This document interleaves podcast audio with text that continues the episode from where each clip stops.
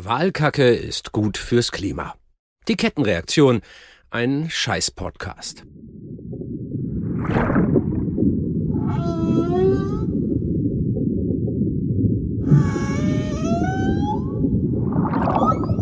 So klingt ein Finnwal beim ganz großen Geschäft. Da kommt nun ja eine ganze Menge Scheiße zusammen.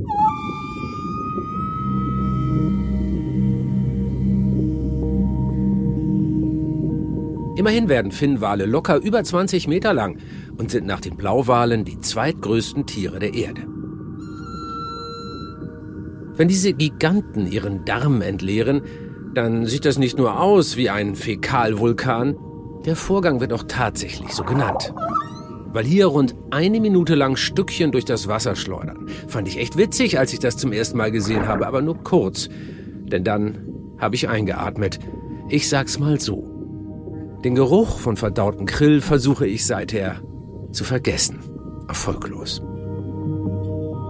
Aber der Haufen, den die Wale an der Meeresoberfläche verteilen, der beeindruckt nicht nur durch Gestank und Größe. Er ist auch wichtig fürs Meer, fürs Klima und damit auch für dich und mich und alle. Walkot ist ein Superdünger für die Ozeane. Damit beginnt die Kettenreaktion. Aus Scheiße wird neues Leben.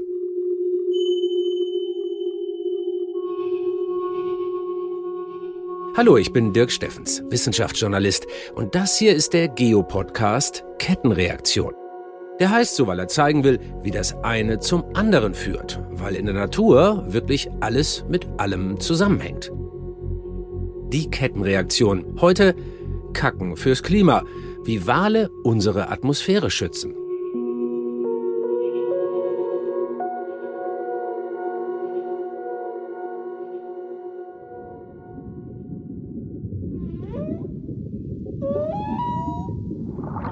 Bevor bei einem Wal hinten viel rauskommt, muss vorne noch mehr rein. Finnwale etwa haben einen gewaltigen Appetit, wie alle Bartenwale. Forschende haben kürzlich herausgefunden, diese Tiere futtern dreimal mehr als bisher gedacht. Grill vor allem. Das sind winzige Garnelen oder auch kleine Fische. Um an die Beute heranzukommen, durchstreifen sie das Meer, tauchen ab und dann fluten sie ihren Kehlsack mit Wasser und pressen es durch die Barten heraus wie durch ein Sieb. Alles, was dann in den Barten hängen bleibt, das schlucken sie runter. Ausgewachsene Blauwale verschlingen bis zu 16 Tonnen Krill pro Tag. Und je mehr sie in der Tiefe fressen, desto mehr Dung verteilen sie an der Oberfläche. Dieses Prinzip nennt man die Walpumpe.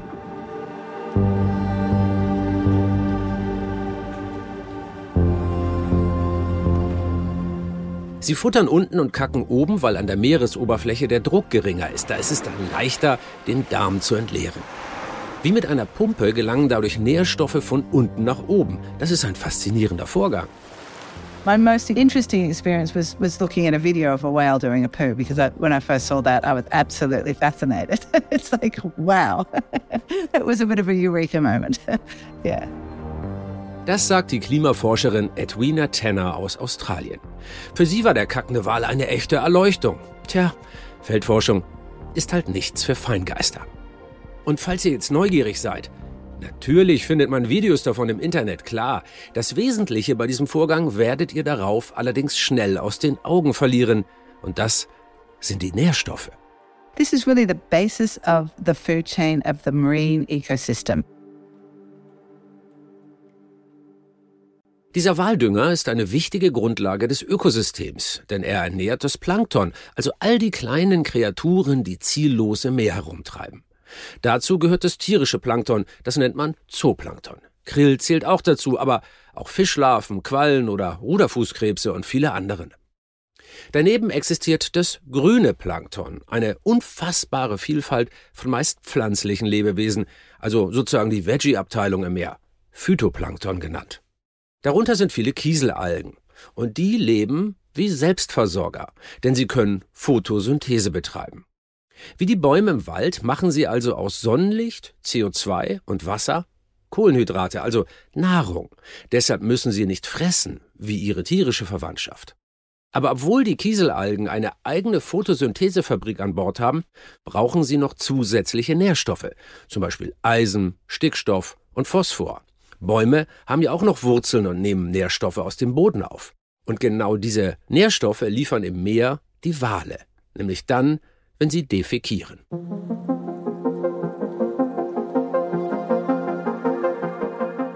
Wo der Dünger ist, da explodiert das Leben und dort gedeiht dann das Phytoplankton. Daran frisst sich unter anderem der Krillsaat und vermehrt sich wie verrückt. Die Krillsaison, das ist für Wale die Schlaraffenzeit. All you can eat 24-7. Je mehr Krill sie sich einverleiben, desto häufiger müssen sie auftauchen, um ihren Dünger auch wieder loszuwerden. Die Spirale des Lebens dreht sich weiter. Mehr Dünger, noch mehr pflanzliches Plankton, noch mehr Krill. Alle profitieren voneinander und sogar dem Krill nutzt es, gefressen zu werden, also zumindest der Art, nicht im Einzelnen. Vor dem industriellen Walfang zogen weit mehr Wale durch die Ozeane als heute. Und im Südpolarmeer, dort wo ungeheuer viel Krill zu Hause ist, gab es damals gut doppelt so viele von den kleinen Krebschen.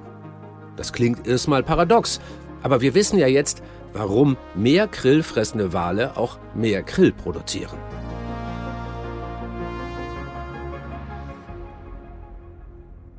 So, bis hierhin alles klar, aber weil die Kettenreaktion noch viel weiter geht, wird aus dem eher regionalen Phänomen nun ein globales. Wenn nämlich die Veggie-Algen ihr Photosynthese-Ding machen, entsteht dabei ein Abfallprodukt. Und das ist Sauerstoff. Sehr, sehr viel Sauerstoff. Zwar bestehen Kieselalgen nur aus einer einzigen Zelle, aber in ihrer Masse sind sie eine Macht, und zwar eine gewaltige. Die Hälfte des Sauerstoffs in unserer Atmosphäre stammt aus dem Meer. Rechnerisch ist es also so, dass wir jeden zweiten Atemzug dem Phytoplankton verdanken. Und von diesem Phytoplankton, da sind die Kieselalgen dann die allerfleißigsten. Sie steuern den größten Teil bei. Sie gehören deshalb wohl auch zu den wichtigsten Lebewesen, von denen ihr vielleicht noch nie gehört habt. Und die Winzlinge binden zusammen mit anderen Planktonkreaturen bei ihrer Photosynthese auch noch fast die Hälfte des von Menschen freigesetzten Kohlendioxids. Und damit fischen sie mehr vom klimaschädlichen Gas aus der Atmosphäre als alle Ökosysteme an Land. Mehr als alle Wälder. Ist das nicht unglaublich?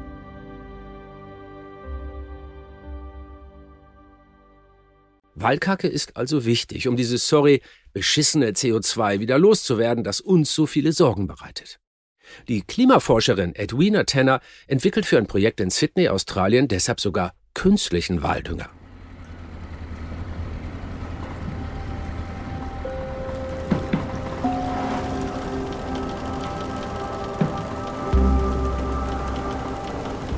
Vor der Küste pumpen sie ihn von einem Boot aus ins offene Meer.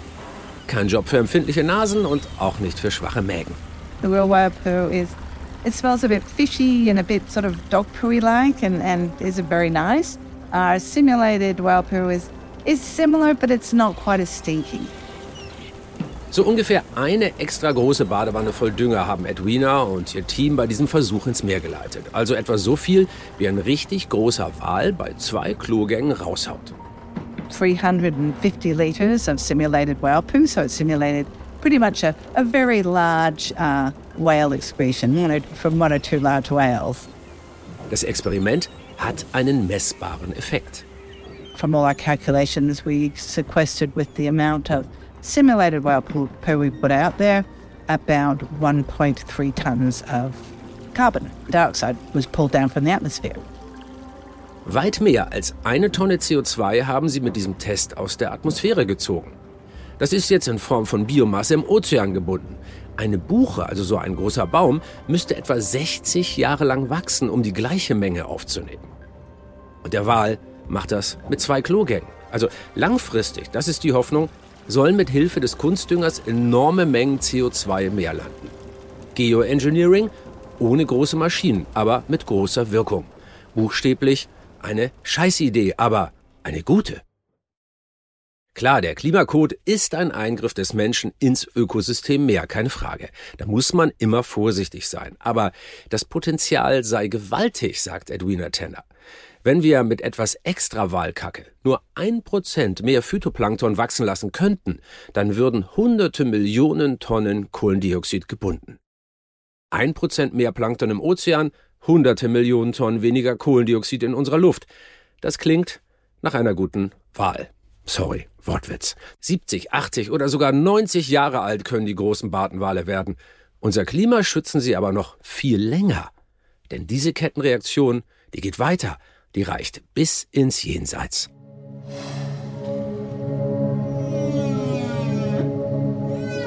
Wie alle Lebewesen bestehen Wale zu einem beträchtlichen Teil aus Kohlenstoff.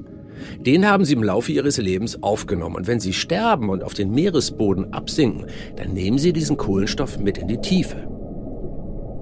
Dort, meist eingebettet in Sediment und dadurch abgeschirmt von den Wassermassen, zerlegen Aasfresser den Leichnam eines Wals. Sein Kadaver emittiert deshalb kaum Kohlendioxid.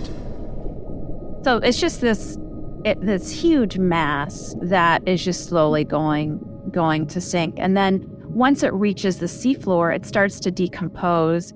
It's this great source of food for many, many other organisms. Das sagt Heidi Pearson. Die Meeresbiologin untersucht in Alaska den Einfluss der Wale auf das Ökosystem. Hätten Walfänger in den vergangenen Jahrhunderten nicht so viele Meeressäuger abgeschlachtet, dann wäre der Walspeicher heute noch viel größer und das Klima stabiler.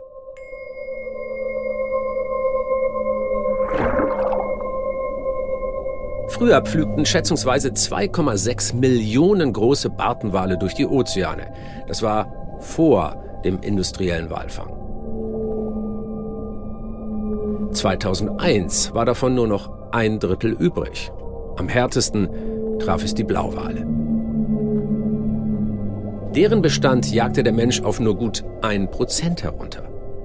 The key here in this whole discussion about the role of whales in ecosystems is to increase their their roles by recovering them back to their pre-industrial populations and that would be amazing but that is a huge task Kämen die Wale zurück, wäre der Klimaeffekt gewaltig, sagt Heidi Pearson.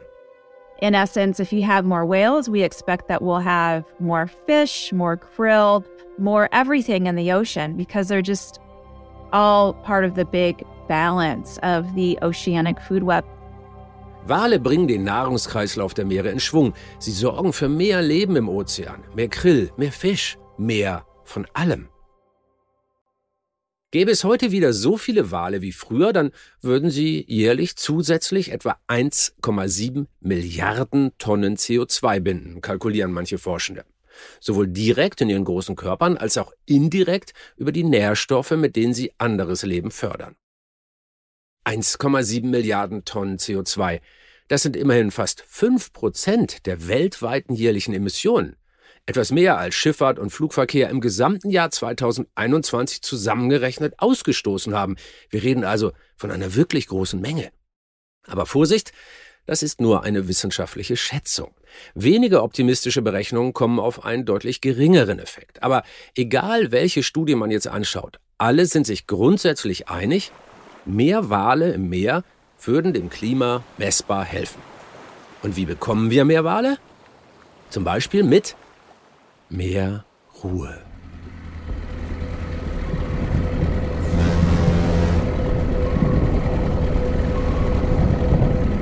So if your dominant sense is hearing and there's noise all day long, you can imagine the stress.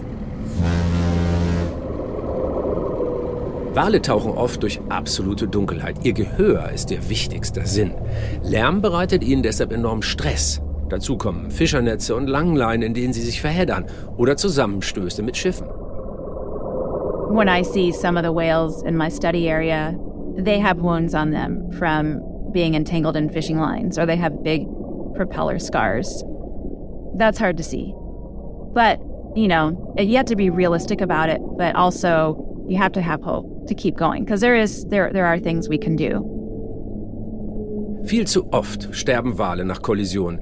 Die Routen der riesigen Frachter führen nämlich mitten durch die Wanderwege der Wale. Immerhin, seit 1986 existiert ein Moratorium für Großwalfang. Wale dürfen nicht mehr bejagt werden. Allerdings setzen sich Island, Norwegen und zuletzt Japan bisher darüber hinweg. Am Great Barrier Reef hat das Revival der Wale aber schon begonnen. Vor Australiens Küste zogen früher Zehntausende Humpbacks ihre Kälber groß und wanderten von dort zur Krillsaison ins antarktische Meer. Dann kamen die Walfänger und reduzierten den Bestand der Buckelwale auf etwa 400, bis das Walfangverbot das große Schlachten beendete. Damit war auch die Kinderstube am Riff geschützt. Der Bestand erholte sich. Im Jahr 2015 zählten Forschende schon 25.000 australische Buckelwale.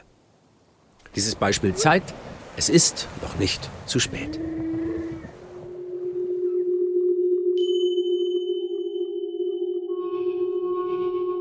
Wenn wir Lebensräume schützen und die Natur machen lassen, dann erholen sich ganze Ökosysteme und binden Kohlendioxid. Das funktioniert oft erstaunlich schnell und ist auf jeden Fall billiger, nachhaltiger und zuverlässiger als irgendwelche Maschinen, die CO2 aus der Atmosphäre saugen. Die Wale allein können den Klimawandel zwar nicht aufhalten, aber ihr potenzieller Beitrag ist wirklich fett. Wir haben also da draußen in den Meeren ein paar Freunde, die uns im Kampf gegen die Erderwärmung unterstützen. Sehr dicke Freunde. Und genau so sollten wir sie auch behandeln. Wie Freunde. Das war Kettenreaktion, der Podcast von Geo. Ich bin Dirk Steffens. Tschüss und bitte bleibt optimistisch, denn das ist die einzige Möglichkeit.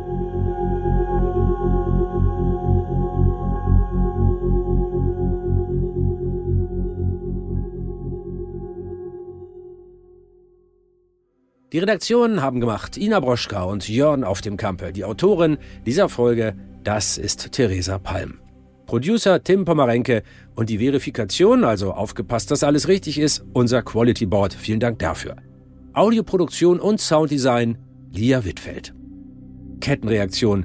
Der Geo-Wissens-Podcast ist eine Produktion der Audio Lines. Wenn ihr keine Folge verpassen wollt, dann abonniert uns und bewertet uns und kommentiert uns. Wir freuen uns übers Feedback.